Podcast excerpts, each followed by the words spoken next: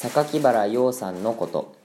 一般財団法人言語交流研究所理事鈴木健氏。1930年生まれの著者榊原陽は教育者であった両親が豊かな学びの機会を与えるという恵まれた家庭環境の中で育った。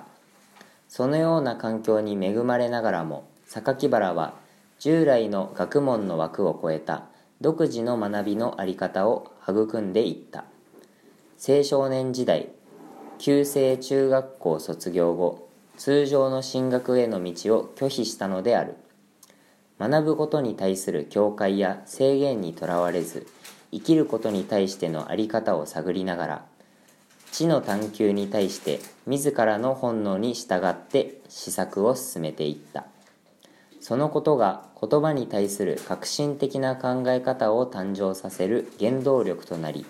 結果自然な多言語獲得活動を創始し広めていったのである。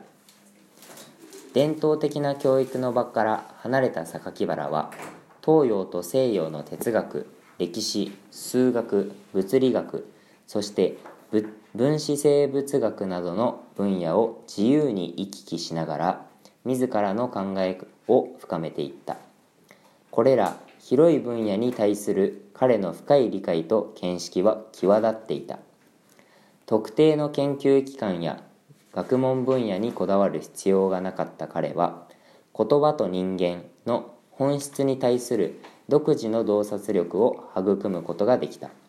そして赤ちゃんや幼児が母語を習得する過程に深い考察を繰り返し言語と言語獲得に対する独自の考えを生み出していったのである。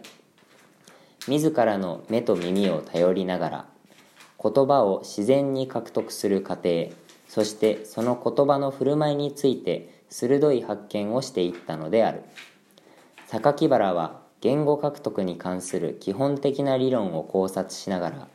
人間が言葉を獲得することについて自ら確信したことを実践を通して深めていった。彼自身が独創力と指導性を持って作り上げていったそのプロセスが本書の中では生き生きと紹介されている。これは人間が自然な多言語獲得活動の実践に参加している人々の様子を書き記した革命的な内容の書である。自然な言語獲得の過程とその言語の場環境を探求しながら人間は多言語の場環境に生きる方が自然であることを実証したのである。榊原は多言語人間とはどんな人にもどんな言葉に対しても心が開かれていると話している。獲得する言葉の数が問題ではない。人間は人と人との間で言葉を獲得しその言葉の体験を共有することで同時に世界の豊かさを見つけていくのである。榊原の提唱する多言語で言葉を自然に獲得していく言語交流研究所ヒッポファミリークラブの活動は1981年に日本で始まった。その活動はメンバーたちが参加するファミリーと呼ばれる言語場の中で何よりも自らが体験することを大切にしている。そして日本での活動が広がった後韓国メキシコそしてアメリカでも同じ活動がスタートした。同時に開始した国際交流プログラムも世界中に広がっていき2013年5月時点では幅広い年代向けにホームステイをベースにした30カ国との相互交流プログラムが実施されている。幸いにして私の家族かっこ妻娘智子21歳息子祖平19歳も長年この活動を楽しんできた。生まれた時から参加している子どもたちは自分たちの体験に関して次のように述べている。ヒッポの多言語活動の中で育ってきたおかげで新しい言葉を獲得することもどんな人に対しても壁はありません。また言葉以外のどんなことに対しても好奇心を持って向かうことができ自信を持って生きることができるようになりました。これらのことはこの活動から得たかけがえのない贈り物です。と。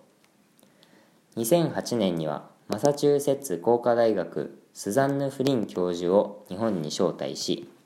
このプログラムを見ていただいた。フリン教授との出会いは私たちの多言語獲得活動のこれまでの歩みにとって本当に貴重なものとなった。榊原の自然な言葉と人間に対しての理念。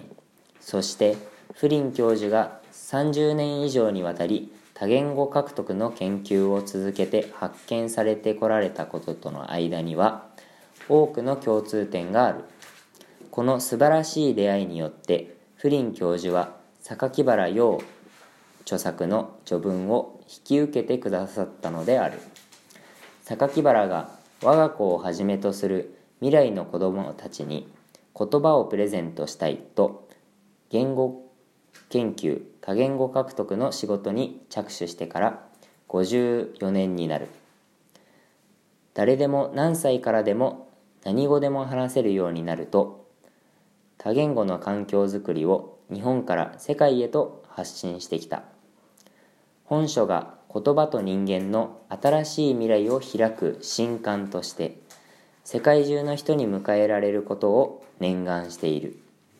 榊原の著作が英語に翻訳され2013年5月にアメリカで出版になりこの度アメリカ版の輸入日本版として新たに明治書院より上梓される運びとなった。明治書院の三木敦社長編集部の松井隆夫氏にご尽力いただきまた神奈川大学の辻子美穂子先生にもご指導をいただいた。榊原陽とともに心から御礼を申し上げます。2013年9月。